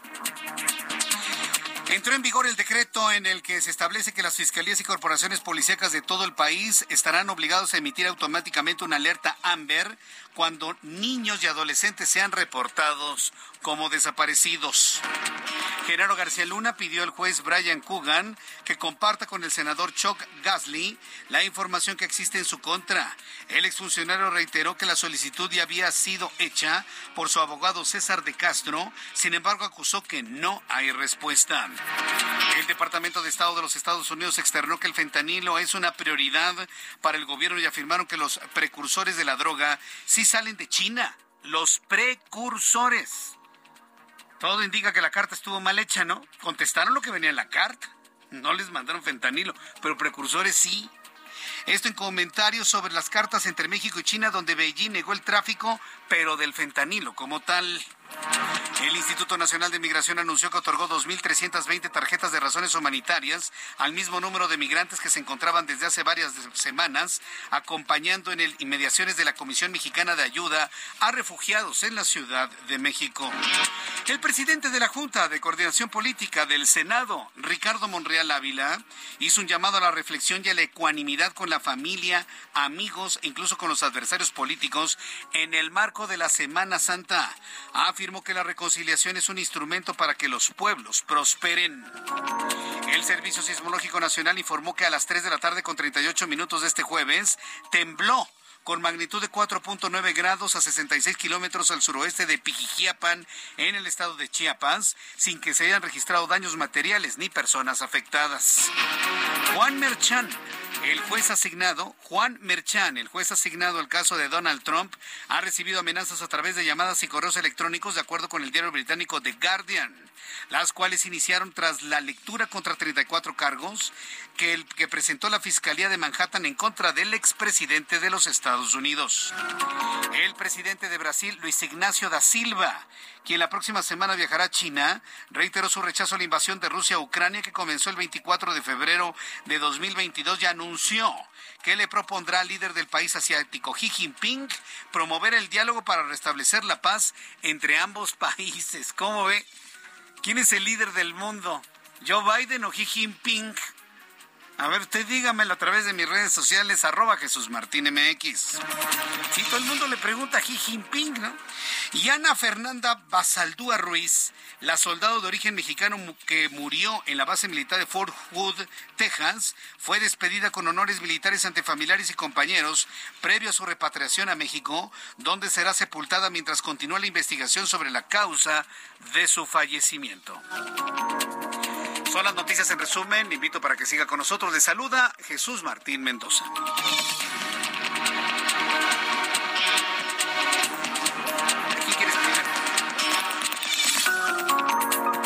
son las 7 con 8, las 19 con 8 horas del centro de la República Mexicana.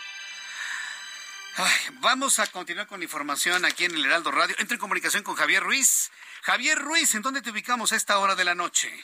En la Avenida de los Insurgentes, Jesús Martín, donde les puedo informar que ya el avance ya es un poco complicado, al menos para quien desea llegar a la salida de la autopista México-Cuernavaca muchas personas están utilizando pues esta arteria para evitar Tlalpan, pues sí vamos a encontrar algunos rezagos a la circulación, al menos en la zona de Miscuac, y esto en dirección hacia el perímetro de la joya del caminero, así que hay que salir con anticipación, Jesús Martín. En lo que corresponde a periférico, en el momento lo podemos ver, representa buen avance vehicular, al menos para quien deja atrás la zona de San Antonio, y esto en dirección hacia el viaducto Tlalpan. Y el viaducto Tlalpan, Jesús Martín, aunque presenta carga vehicular, el avance ha mejorado bastante para llegar hacia la autopista o carretera México-Cuernavaca. Y también Jesús Martín informarles que de acuerdo a la información que nos, se nos ha dado, es que eh, en esta volcadura de este camión de flecha roja en la autopista México-Toluca, desafortunadamente lo que se nos ha dicho es que fallecieron tres personas, las están buscando todavía debajo de este autobús, el cual pues volcó exactamente en el kilómetro 34 más 500, esto es aproximadamente en la zona de la zona de Ocoyoacán, de la Marquesa, es donde volcó pues este camión venían pues de Chalma, parecía de una peregrinación y desafortunadamente pues vuelca este camión y fallecen tres personas, se habla más de 27 heridos, han llegado pues ya bastantes unidades a las de la zona de Toluca, los han trasladado ya a hospitales cercanos, sin embargo pues todavía permanecerá cerrada la autopista algunos eh, minutos debido a que lo que retiran el camión, esto es en dirección hacia la Ciudad de México, así que hay que salir con anticipación. De momento Jesús Martín, el reporte que tenemos. Muchas gracias por la información, Javier. Estamos atentos. Buenas noches. Hasta luego. Muy buenas noches. Que te vaya muy bien. Saludo con mucho gusto a Mario Miranda. Adelante, Mario. ¿En dónde te ubicamos? ¿Qué tal, Jesús Martín? Buenas noches. Nos encontramos en la alcaldía Iztapalapa, donde se lleva a cabo la representación 180 de la Pasión de Cristo. Más adelante, más tarde, se llevarán a cabo la representación de los pasajes bíblicos. Por ese motivo tenemos bastante presencia de peatones en las zonas, en las vialidades de la zona oriente, ya que se encuentra instalada una feria, así como puestos de comida, por lo que se les recomienda a todos los automovilistas manejar con precaución en esta zona debido a la presencia de peatones. También tenemos un fuerte operativo de seguridad por elementos de la Secretaría de Seguridad Ciudadana que les encargarán de vigilar a todos los, a todos los visitantes que vengan a la representación de la Pasión de Cristo. En cuestión de habilidad tenemos cortes a la circulación en el eje 5 Oriente Rojo Gómez, por lo que se activó un carril de contraflujo en el eje 8 Sur Oriente Ermita Iztapalapa. Las alternativas viales son la avenida Tláhuac, el circuito interior de Churubusco, así como el anillo periférico para todos los automovilistas que se dirigen hacia la zona oriente. Jesús Martínez, la información vial al momento. Muchas gracias por la información. Mario Miranda. Seguimos pendientes. Buenas tardes. Seguimos pendientes. Muy buenas tardes. Son las siete con once, las siete con once, tiempo del centro de la República Mexicana. Quiero enviarle un gran saludo a un gran radioescucha y lector de mis mensajes de Twitter, Simón Levy. Mi querido Simón, me da mucho gusto saludarte. Me, me comenta Simón Levy a través de Twitter, China no envía fentanilo a México. Eso está, completamente claro. De hecho, lo hemos estado eh, planteando. el presidente no debe haberle escrito en la carta a Xi Jinping que ya no envíen fentanilo, sino precursores para la fabricación ilegal de fentanilo. Me dice Simón Levy, China no envía fentanilo a México, envía N-fenil-4-AP. Ese es el ingrediente. El otro ingrediente, anhídrido propiónico, que son sustancias precursoras que tienen otros usos y que los carteles tanto de Estados Unidos y de México producen. Por cierto, la respuesta de China a México fue de un funcionario de tercer nivel, me explica Simón Levy. Muchas gracias, Simón. Pues sí, hemos insistido en los ingredientes y yo te agradezco mucho que me des los nombres exactos los nombres exactos de lo que con lo que se fabrica el fentanilo, no para que lo fabrique alguien. No es fácil conseguir estas sustancias, pero esos son los... Una cosa es enviar la droga o el opioide ya elaborado y otra cosa es enviar una sustancia que tiene otros usos, pero que juntándola con otras le da fentanilo. Es química. Pero lo que pasa es que aquí en México ya se nos olvidó nuestras clases de química. Si supiéramos o entendiéramos o recordáramos un poco, bueno, no, usted y yo sí, sí, ya sabe a quién me refiero entendieran un poquito las clases de química que parece que algunos pasaron de noche, entenderíamos que una cosa es un, un precursor y otra cosa es ya una sustancia elaborada con varios precursores y puede resultar de varios de varias sustancias que se utilizan para otras cosas, inocuas inclusive. Gracias, Simón Levy. Muchísimas gracias. Te envío un fuerte abrazo como siempre. Quiero que me envíe usted sus comentarios a través de Twitter, arroba Jesús Martín MX, arroba Jesús Martín MX. María Hernández Aldú, Jesús Martín, te escucho, pero entonces, ¿cuántos desaparecidos son y quiénes son? Este caso está muy confuso, el de las 23 personas, pero por lo que escuché en la entrevista, no han aparecido las 23 personas que no son jornaleros ni indocumentados, ¿cierto? Sí, efectivamente. Si nos vamos bajo la lógica de nuestro entrevistado del día de hoy, Adrián González, socio de Grupo Eiffel, entonces, estaban en un momento dado desaparecidas. 16 personas ya localizadas, más 35 que encontraron fueron amarradas en un camión y que eran migrantes. Más 23, tenemos un total de 74 personas desaparecidas. 74. Más los que no nos hemos enterado porque el caso no se ha mediatizado. Ah, sí, porque esto es mediático. ¿Cuántas personas le gusten? Que han desaparecido en las últimas horas, turistas, migrantes y demás, y que no nos, no nos hemos enterado porque no se ha mediatizado el caso. No, no, estamos en una situación preocupante. ¿eh? Yo no recuerdo una Semana Santa. De todas las Semanas Santas que en las cuales he participado, ya sea en producción o en conducción de noticiarios, en los últimos 33 años, yo no, no, no recuerdo una Semana Santa tan violenta, tan comprometida, con este tipo de fenómenos como esta. ¿eh? Yo no lo recuerdo. ¿Alguien recuerda algún, algún momento así? Digo, hemos tenido años donde ha habido muchos accidentes, en donde se activaba, ¿se acuerda de la operación Salvavidas? En donde nos uníamos en aquella otra estación a reunir unidades de sangre para la Cruz Roja y regalar vida. Eso sí, para que vea. Ha habido años donde ha habido gran cantidad de accidentes, muchos muertos, muchos heridos. Eso sí, pero actos del crimen organizado, de tráfico de personas, de desaparición de personas en las carreteras del país, eso yo no lo recuerdo en ningún otro año. Son las 7.15, hora del centro de la República Mexicana. Vamos a escuchar a Héctor Vieira, ya está listo con toda la información de economía y finanzas. Adelante, Héctor.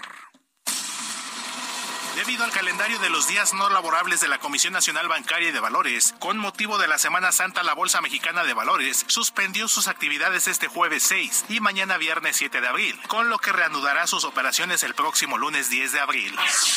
En Estados Unidos, Wall Street cerró con ganancias generalizadas, ya que el Dow Jones avanzó 0.1% para llegar a 33.485.29 unidades. En tanto, el Standard Poor's ganó 0.36%, con lo que se ubicó en 4.100 105.02 unidades. Por su parte, el Nasdaq sumó 0.76% para ubicarse en 12.087.96 unidades. En el mercado cambiario, el peso mexicano cotiza este jueves en casas del cambio del Aeropuerto Internacional de la Ciudad de México en 17 pesos con 36 centavos a la compra y 18 pesos con 24 centavos a la venta. El euro se promedia en 19 pesos con 18 centavos a la compra y 19 pesos con 92 centavos a la venta. El Bitcoin tuvo una caída en su valor del 0.98% para ubicarse en 28.002.40 dólares por unidad, equivalente a 510.939 pesos mexicanos con 39 centavos. La Organización para la Cooperación y el Desarrollo Económico, SOCDE, dio a conocer que en febrero el promedio de inflación entre sus países miembros fue del 8.8%, un 0.4% menos que lo promediado en enero, cuando fue del 9.2%, lo que representa su tercera baja consecutiva. La Comisión Nacional Bancaria de Valores informó que aprobó la operación de seis nuevas instituciones de tecnología financiera, mejor conocidas como FinTech, con lo que un total de 19 instituciones de este tipo ya se encuentran autorizadas y operando bajo la ley para su regulación a nivel nacional. Informó para las noticias de la tarde Héctor Vieira. Muchas gracias, Héctor Vieira, por la información de economía y finanzas. Como verá, bueno, pues no hay mercados financieros. Hay intercambio de dólares en las terminales del Aeropuerto Internacional de la Ciudad de México el principal aeropuerto, por cierto. me, estaban diciendo, oye Jesús Martín, ¿ya viste todas las operaciones de la IFA? Y yo dije, no, a ver, ¿cómo están? Ahorita yo le digo, para que luego no me digan. A ver, en el IFA tenemos un solo avión, uno nada más, que llegó, no, va de la Ciudad de México a Guadalajara. Y yo creo que va a salir en un ratito más. Pero nada más hay uno. En cambio, en el Aeropuerto Internacional de la Ciudad de México está toda la operación, toda absolutamente, para los viajeros que van a disfrutar su semana mayor en estos siguientes días, jueves, viernes, sábado y domingo. Vamos a, a la contestación que China le dio a López Obrador. López Obrador, presidente mexicano, envió una carta a China en donde dice ya no, ya no nos envíen fentanilo. Primero dijo, en México no se fabrica. Y luego está viendo en los análisis que seguramente le han comentado de que llegan precursores de fentanilo tanto de China como de la India, de algunos países asiáticos. Em, hizo una carta en donde le pide a China no enviar fentanilo, pero así lo puso. Y pues claro, este jueves el Ministerio de Asuntos Exteriores del Gobierno de China respondió la carta del presidente mexicano en la que pedía ayuda al gobierno asiático para limitar los flujos ilícitos de fentanilo a México. En respuesta, Mao Ning, quien es la portavoz del Ministerio de Asuntos Exteriores, dijo que Estados Unidos debe primero afrontar sus propios problemas, que no nos estén mandando a México para que nos digan cosas. Si el problema es de Estados Unidos, que hable Estados Unidos, que no esté mandando a México y que respete la soberanía mexicana. Hubo ahí un, digamos, un apapacho, ¿no? Pero pues aprovechó el gobierno de Xi Jinping para darle un pontapié abajo de la mesa a los Estados Unidos con este mensaje. Eh, dice que Estados Unidos debe afrontar sus propios problemas y aseguró que no existe un tráfico ilegal de esa droga a México. Pues claro que no. De fentanilo no, pero de precursores se contesta lo que se pregunta y si la pregunta está mal, formulada, pues la respuesta totalmente es no satisfactoria, por decirlo de alguna manera. Entonces dice Nao Ming, portavoz del Ministerio de Asuntos Exteriores de China, que no hay ningún tipo de tráfico de fentanilo hacia México. Además agregó que China no ha sido notificada por México sobre ninguna incautación de fentanilo procedente de China. Pues claro, porque lo que incauta México en puertos como el de Lázaro Cárdenas en Michoacán, pues no es fentanilo, son precursores, entiéndamelo, ingredientes para la fabricación de algo. Esta es la voz de Mao Ning, quien es la vocera china.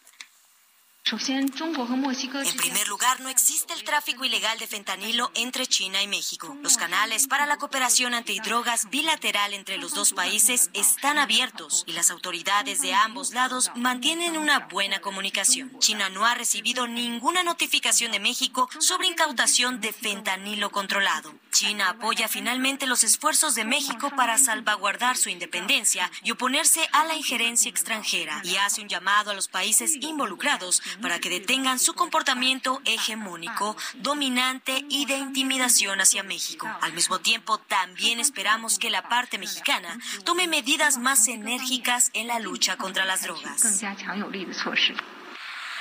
Que México tome medidas más enérgicas en contra de la lucha contra las drogas. Mientras tanto, ¿qué es lo que dice Estados Unidos? Porque quien ha respondido ha sido Estados Unidos, no México. ¿eh? El vocero del Departamento de Estado de los Estados Unidos, Vedan Patel, aseguró que los precursores químicos, los ingredientes necesarios para la fabricación ilegal de fentanilo, claro que sí provienen de China con lo que desmintió el Ministerio de Asuntos Exteriores del país asiático, King Gang, quien había negado dicho señalamiento. En conferencia de prensa, el funcionario estadounidense reiteró que la amenaza que representa el fentanilo es una prioridad importante para el gobierno estadounidense, al recordar que en tan solo 2021 más de 71 estadounidenses murieron a consecuencia del 71 mil estadounidenses murieron a consecuencia del consumo de esta droga. Mire, la cifra está entre 70 mil y 100 mil muertos anuales en los Estados Unidos por el consumo de fentanilo. Nada más imagínense. Hoy en el Heraldo Televisión le presenté algunas imágenes de algunas calles de ciudades importantes en los Estados Unidos. Es un desastre. El que consume fentanilo queda en tal nivel de, de abandono corporal, si me, si me permite usted, queda en tal situación de postración y de abandono corporal que se doblan completamente, quedan completamente doblados, doblados la cabeza prácticamente hasta el suelo y les escurre la, la saliva. Les escurre la saliva. Su mirada es completamente perdida, están totalmente en otro mundo. Es dolorosísimo ver a todas esas personas. No se bañan, no comen, huelen mal. No, es una cosa espantosa, es el infierno en la tierra. Bueno, cuando son las 7.22 horas del centro de la República Mexicana, tenemos un incendio cerca de la central de Abasto. ¿A quién tenemos con la información, Ángel? Eh, en unos instantes le voy a tener todos los detalles de este tremendo incendio. Se están quemando, parece que varias naves cercanas a la central de Abasto. Ya a esta hora de la noche, lo que se alcanza a observar a la lejanía es la brillantez del fuego que está quemando estos lugares. ¿Qué es lo que se almacenaba ahí? No lo sabemos. El, el asunto es que está muy cerca de la zona de Iztapalapa en donde estamos entrando a la parte central de las representaciones teatrales y que aglutinan a una gran cantidad de personas. Se llegan a contar hasta millones entre el jueves santo y el viernes santo. Así que en unos instantes le voy a tener todos los detalles de lo que está ocurriendo en esta zona al oriente de la Ciudad de México, cerca de la central de Abasto, en donde sabemos hay un incendio que se está en este momento produciendo. En cuanto tenga información de nuestros amigos de los bomberos de la Ciudad de México que se están eh, se están desplazando a, a, este lugar, le tendré más información aquí en el Heraldo. Mientras tanto, antes de los mensajes, en información que tiene que ver con el Fondo Monetario Internacional, le informo. La directora del FMI, Cristalina Georgieva, advirtió que la economía global tendrá años complicados, ya que va a crecer apenas un 3% durante los próximos cinco años en promedio 3% en promedio a nivel mundial durante los próximos cinco años, durante el siguiente lustro. Su nivel más bajo se registró en 1990 y muy por debajo del promedio de 3.8% de las últimas décadas. Cristalina Georgieva explicó que el 90% de las economías avanzadas van a experimentar una disminución en su tasa de crecimiento y consideró que hay tres prioridades de acción para mejorar las expectativas de crecimiento tanto a corto como a mediano plazo, empezando por la lucha contra la inflación y la salvaguarda de la estabilidad financiera. Vamos a ir a los anuncios y al regreso le tengo más noticias aquí en el Heraldo. Eh, voy a tener información sobre el incendio allá en la zona oriente de la Ciudad de México y también le voy a informar lo que ha declarado el Instituto Nacional de Antropología e Historia sobre la pasión de Cristo de Iztapalapa. Escucha las noticias de la tarde con Jesús Martín Mendoza. Regresamos.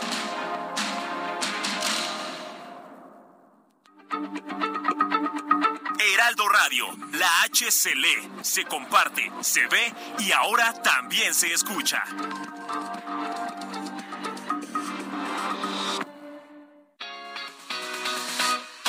Las vacaciones más especiales son con Sam's Club. Muffin variedad Members Mark con 6 piezas de 79 pesos a solo 69 pesos. Válido al 27 de abril. Consulta términos y condiciones en club, sams.com.mx y en la app. Solo en Sam's Club.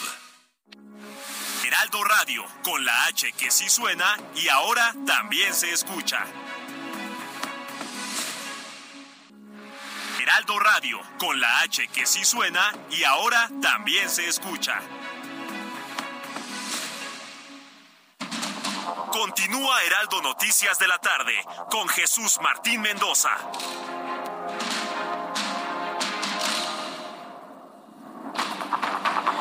Son las siete y media, las 19 horas con 30 minutos hora del centro de la República Mexicana. Oiga, qué tarde de noticias hemos tenido el día de hoy, ¿eh? Qué bárbaro. Quien diga que en días santos no hay noticias se equivoca y miente. Siempre hay una gran cantidad de información. Primera, escuche usted la siguiente noticia que le tengo que dar. Nuestro compañero Alfredo González, director editorial del Heraldo de México, está revelando la siguiente información. Súbale el volumen a su radio. Alfredo González informa. Fuentes del gobierno federal dan a conocer que ayer por la noche abandonó su oficina y retiró todas sus cosas personales Francisco Garduño, director del Instituto Nacional de Migración. Es posible, escribe en Twitter Alfredo González, director editorial del Heraldo de México, es posible que en las próximas horas se anuncie la desaparición del organismo. Dos noticias. Una, ya se fue Francisco Garduño, y sin dar la cara, ¿eh? Y segunda, la posibilidad de que en las próximas horas el gobierno federal anuncie la desaparición del Instituto Nacional de Migración. Entonces, es una noticia muy importante que nos está compartiendo nuestro director editorial del Heraldo de México. Francisco Garduño abandonó su oficina, se llevó sus cosas, se fue con su cajita de cartón, ¿no? La clásica caja de cartón. Ayer por la noche, hoy la oficina de Francisco Garduño está vacía en el Instituto Nacional de Migración. Y además nos informa Alfredo González, es posible que en las próximas horas se anuncie la desaparición del Instituto Nacional de Migración. Más detalles de esto a través de mi cuenta de Twitter, arroba Jesús Martín MX, ahí le he compartido el mensaje de nuestro director editorial para que, bueno, pues estemos muy pendientes de lo que se informe en las próximas horas desde el gobierno federal, posiblemente desde la Secretaría de Gobernación en torno al futuro del señor Garduño y también del Instituto Nacional de Migración. Segunda noticia, se está quemando unas bodegas muy cerca de la central de Abasto. Entro en comunicación con Juan Manuel Pérez Cova, director general del Heroico Cuerpo de Bomberos. Eh, en unos instantes voy a tener comunicación con él. Antes, Mario Miranda. Mario, ¿cómo están las cosas con el incendio en el oriente de la Ciudad de México? ¿Qué tal, Jesús Martín? Buenas noches. Pues nos encontramos aquí en la representación de la Pasión de Cristo Jesús Martín. Nos presenciamos de una fuerte columna de humo muy inmensa que se veía desde ese punto, Jesús Martín. Ya nos dirigimos en esta, inmediatamente para ese punto donde ya vamos a tomar la motocicleta, Jesús Martín, pero lo que nos están informando es que efectivamente se trata de una bodega de guacales que se encuentra exactamente en la central de Abastos, Jesús Martín. Ya nos están informando que ya hay elementos de emergencia, ya hay bomberos, ya también hay ambulancias y elementos de la Secretaría de Seguridad Ciudadana para tratarlo de controlar este fuerte incendio que se aprecia todavía en la columna muy fuerte desde este punto. Jesús Martín, nos dirigimos para allá, estaremos informando más adelante a detalle lo que está sucediendo en este incendio. pero ¿qué es lo que se está quemando? ¿Qué información tienes concretamente, Mario?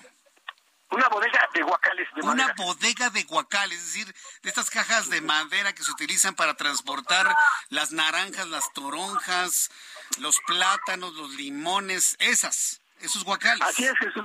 Es, es, que al lado hay unas bodegas que les llaman las bodegas de envases vacíos y son esos los guacales donde precisamente guardan las frutas y pues esto es altamente Aquí la cosa es saber, ¿son guacales de madera o son guacales de plástico? Porque eso nos habla de la gravedad del, del humo generado por el incendio, Mario.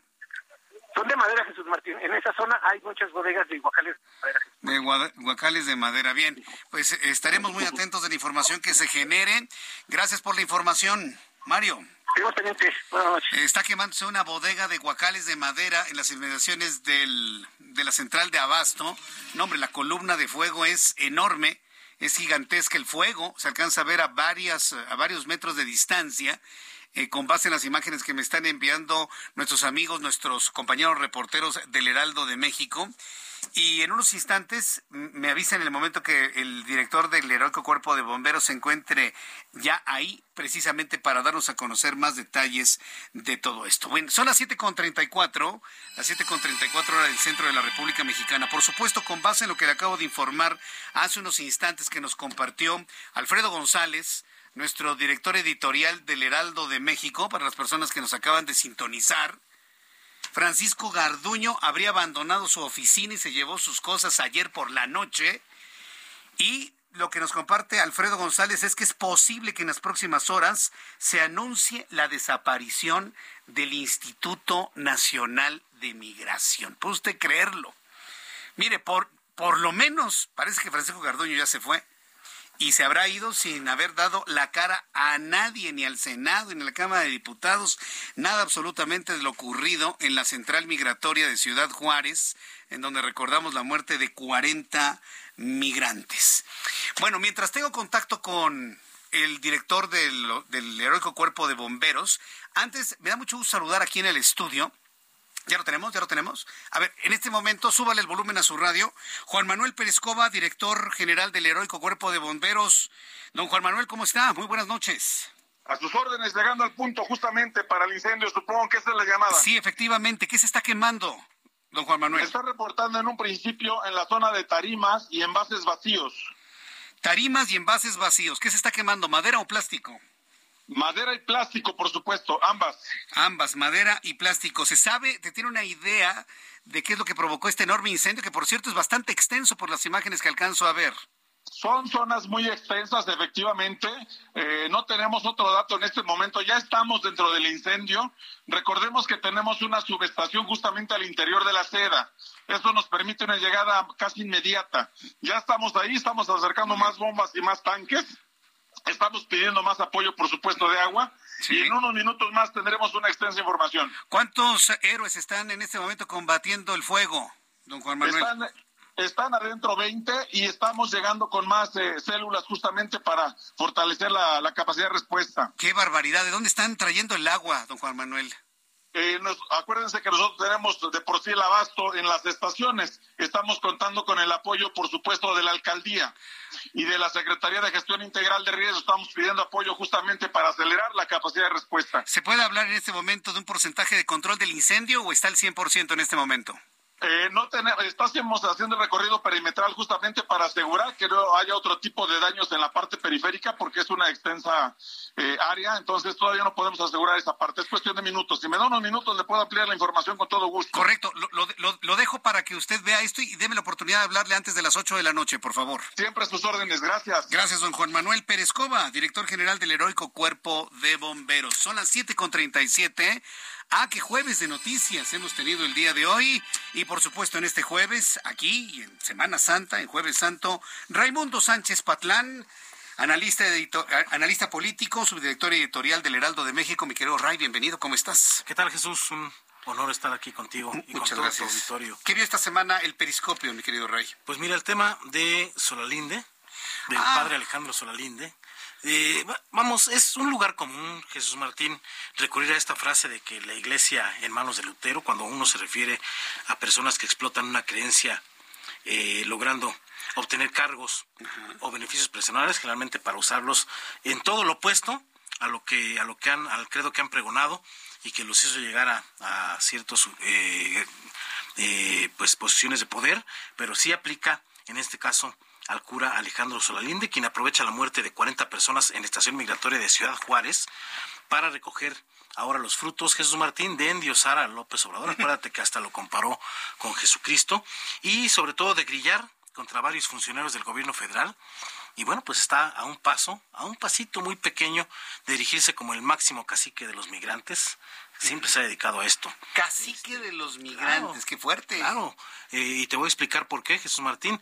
Eh, él, recuerdas, es fundador de los albergues para migrantes, Hermanos del Camino, eh, y bueno, ya presentó al presidente López Obrador su plan, que pues está en espera de autorización, para eliminar el Instituto Nacional de Migración y en su lugar crear una coordinación nacional de asuntos migratorios y extranjería, que los acrónimos, el acrónimo es con México, con México, en la que faltaba más, pues el manda más será él. Su propuesta es que eh, este nuevo organismo se integre con representantes de la CEGOB, la Cancillería, Iglesias, la Comisión Nacional de Derechos Humanos, el CONAPRED, ONGs y las Fuerzas Armadas, dirigidos, pues dice él, por un católico que no pertenece a la jerarquía, y a, a su decir, pues él está proponiendo a una persona muy querida por los migrantes, dice, además de intachable.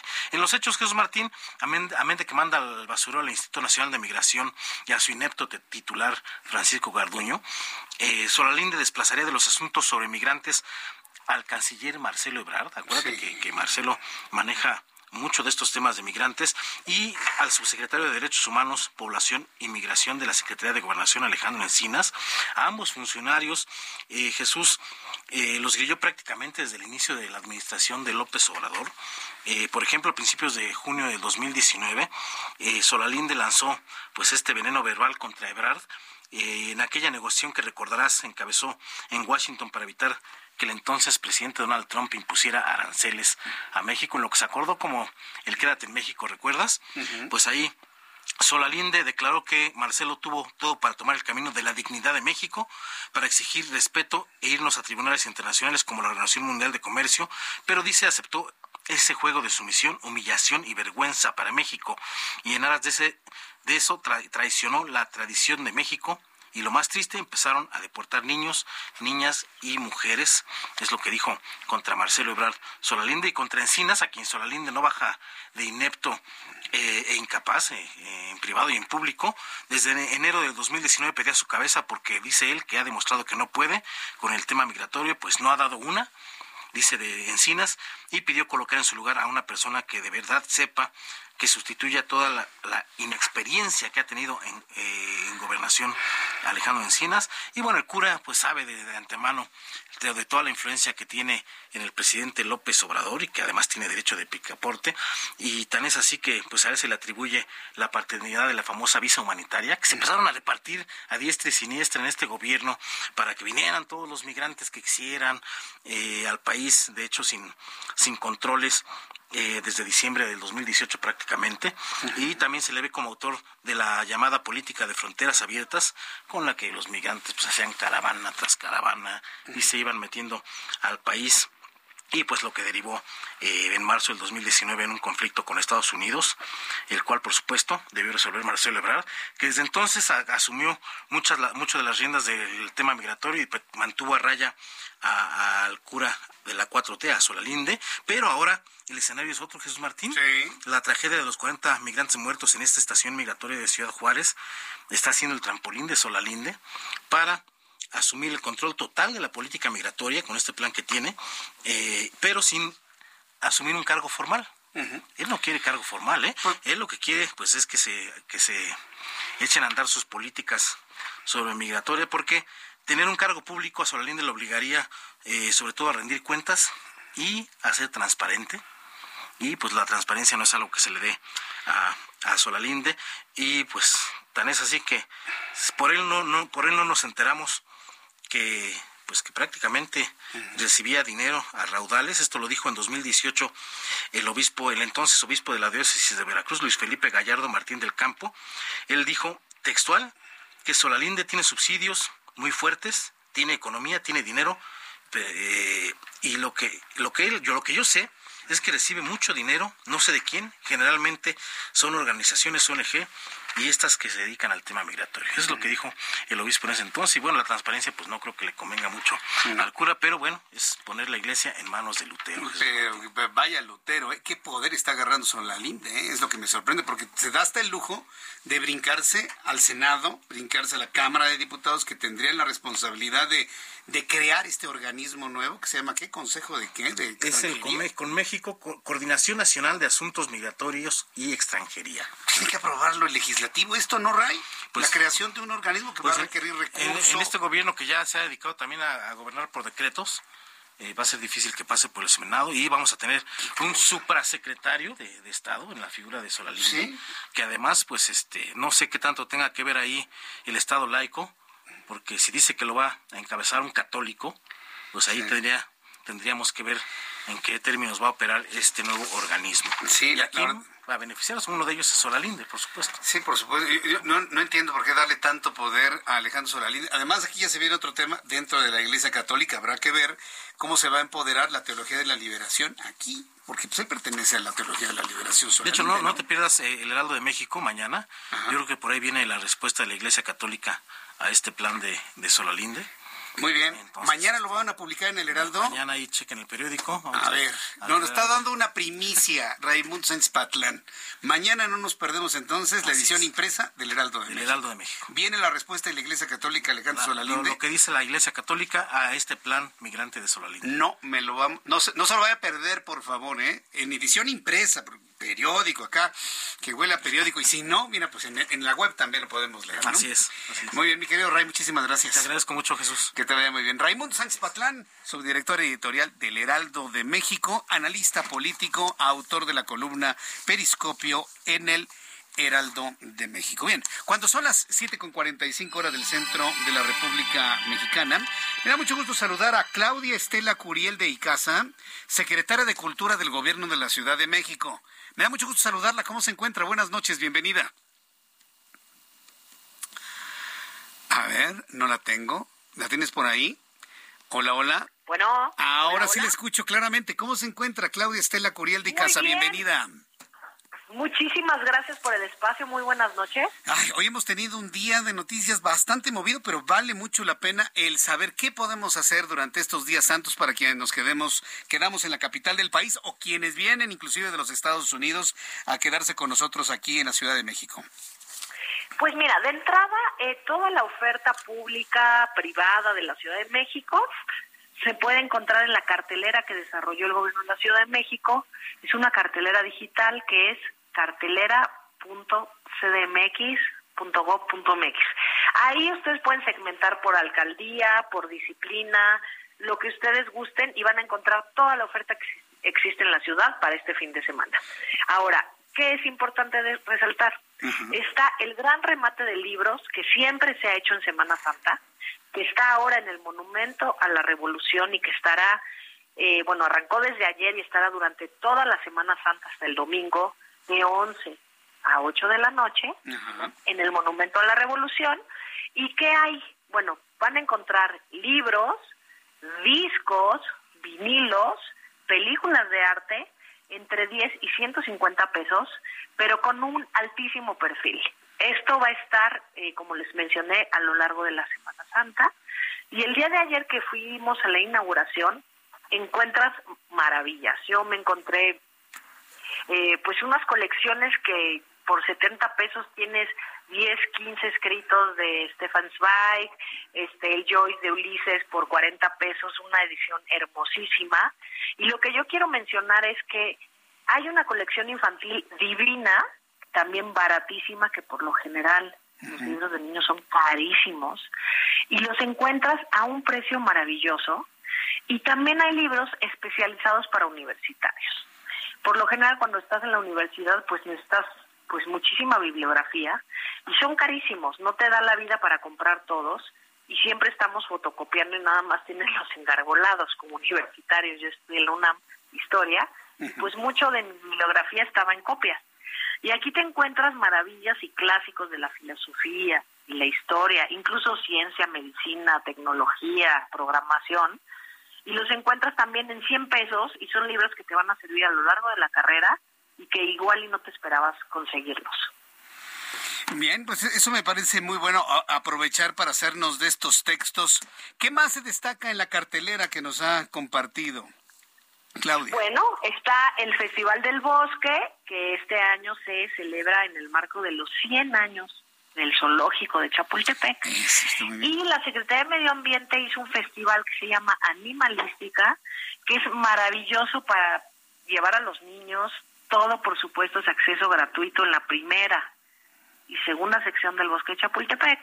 Y hay más de 120 actividades culturales gratuitas, entre conciertos de música clásica, rap, eh, ópera, rock, este, todo tipo de actividades, además de conversatorios y todo el tema sobre la preservación y el cuidado pues de los animales, ¿no? Del zoológico, la historia del zoológico y siempre ir a Chapultepec pues es un básico, ¿no?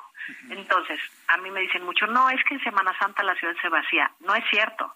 Vienen a la Ciudad de México de otros lugares y estamos listos para recibirlos. Muy bien, repítanos por favor, Claudia Curiel de Icaza, cuál es la página para encontrar la cartelera y, e ir seleccionando lo que podemos hacer durante estos días. Es cartelera.cdmx.gov.mx, ahí encuentran la cartelera de toda la ciudad. Y además en, en el Festival Animalística, también en su página, van a encontrar lo que está ocurriendo en el bosque. Y el gran remate no está en página porque son más de 350 sellos editoriales, que es básicamente un tianguis y lo que es importante ahí es que ustedes vayan a ver qué encuentran y también qué los encuentra ustedes, porque luego hay títulos que con los que llevas esperando años y lo encuentras y es que te está buscando a ti. Entonces, más bien yo los invito a darse una vuelta al gran remate que todavía estará hasta el domingo. Eso me encantó, que esos textos nos están buscando a nosotros, eso me gustó mucho. Es que luego, luego pareciera que tú buscas, pero luego te encuentran a ti y son cosas que te estaban esperando. Exacto. Claudia Curiel de Casa, qué gusto tenerla aquí en el Heraldo Radio a esta hora de la tarde y quiero hacerle la invitación para que platiquemos en otras ocasiones sobre asuntos culturales en la Ciudad de México. Creo que es muy, muy importante. Me encantará. Me encantará y estamos aquí a su disposición. Muy buenas noches. Siempre será usted bienvenida. Gracias, Claudia. Que le vaya muy bien. Hasta pronto. Gracias. Es Claudia Curiel de Icaza. Ella es la secretaria de Cultura del Gobierno de la Ciudad de México. Son las 7.51, hora del centro de la República Mexicana. Mucha atención a las personas que me están escuchando en todo el país y en los Estados Unidos. Estoy a punto de entrar nuevamente en enlace con Juan Manuel Pérez Cova, quien es el director general del heroico cuerpo de bomberos, quien está encabezando personalmente personalmente las acciones para controlar el fuego que está devorando madera, plástico en una fábrica de guacales, estas cajas para eh, empacar y transportar los productos que llegan o salen de la central de abasto. Son bodegas que se encuentran en las... Em, en las inmediaciones de la gran central de Abasto y es donde se está realizando, donde se da este incendio a esta hora de la noche. En, la primer, en el primer enlace que tuvimos con el director de los bomberos, nos explicó que 20 elementos 20 elementos ya se encontraban al interior del inmueble tratando de controlar el fuego. Están recibiendo ayuda de otros, de otros puntos. Entro en comunicación en estos momentos con el secretario de Gobierno de la Ciudad de México, Martí Batres Guadarrama. Estimado Martí, bienvenido, buenas noches. ¿Cómo estás, Jesús Martín? ¿Me escuchas bien? Sí, sí, te escucho bien, Martí. ¿Qué información tenemos sobre este incendio en una de las zonas más concurridas en esta temporada de la Semana Mayor? Mira, la información que tenemos es que este es un incendio de tarimas de madera ubicadas en una bodega que tiene por lo menos unos 500 metros cuadrados de superficie. Fueron evacuados 10 trabajadores. No se reportan hasta el momento personas lesionadas. Tampoco tenemos ninguna información de personas fallecidas. El incendio está siendo ya atacado por los bomberos y se encuentran en el lugar el personal de la Secretaría de Protección Civil y se va, va hacia el lugar la propia Secretaria de Protección Civil. Eh, hay eh, una porción de un 10% de la superficie donde ya se extinguió el incendio, pero continúa todavía pues el resto del trabajo.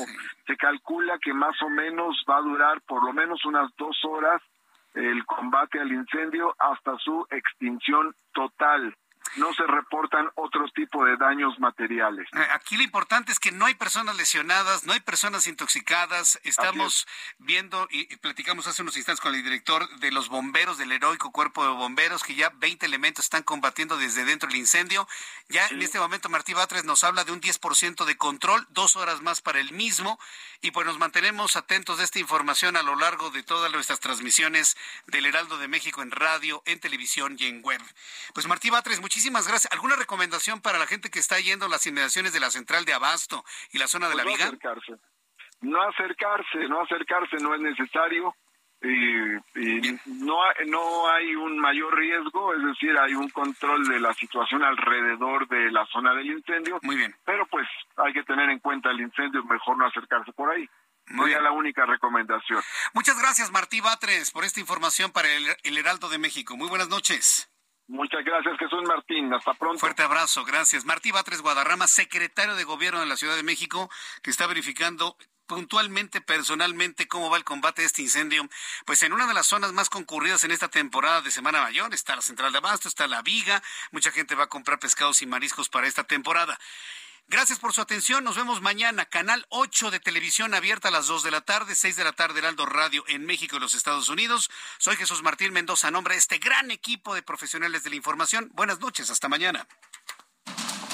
Esto fue Heraldo Noticias de la tarde con Jesús Martín Mendoza.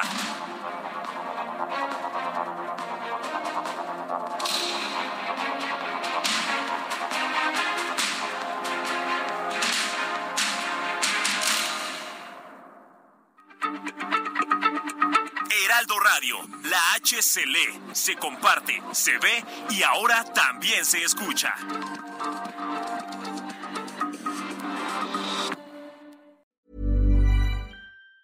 Planning for your next trip? Elevate your travel style with Quince. Quince has all the jet setting essentials you'll want for your next getaway, like European linen, premium luggage options, buttery soft Italian leather bags, and so much more and it's all priced at 50 to 80% less than similar brands. Plus, Quince only works with factories that use safe and ethical manufacturing practices. Pack your bags with high-quality essentials you'll be wearing for vacations to come with Quince. Go to quince.com slash trip for free shipping and 365-day returns.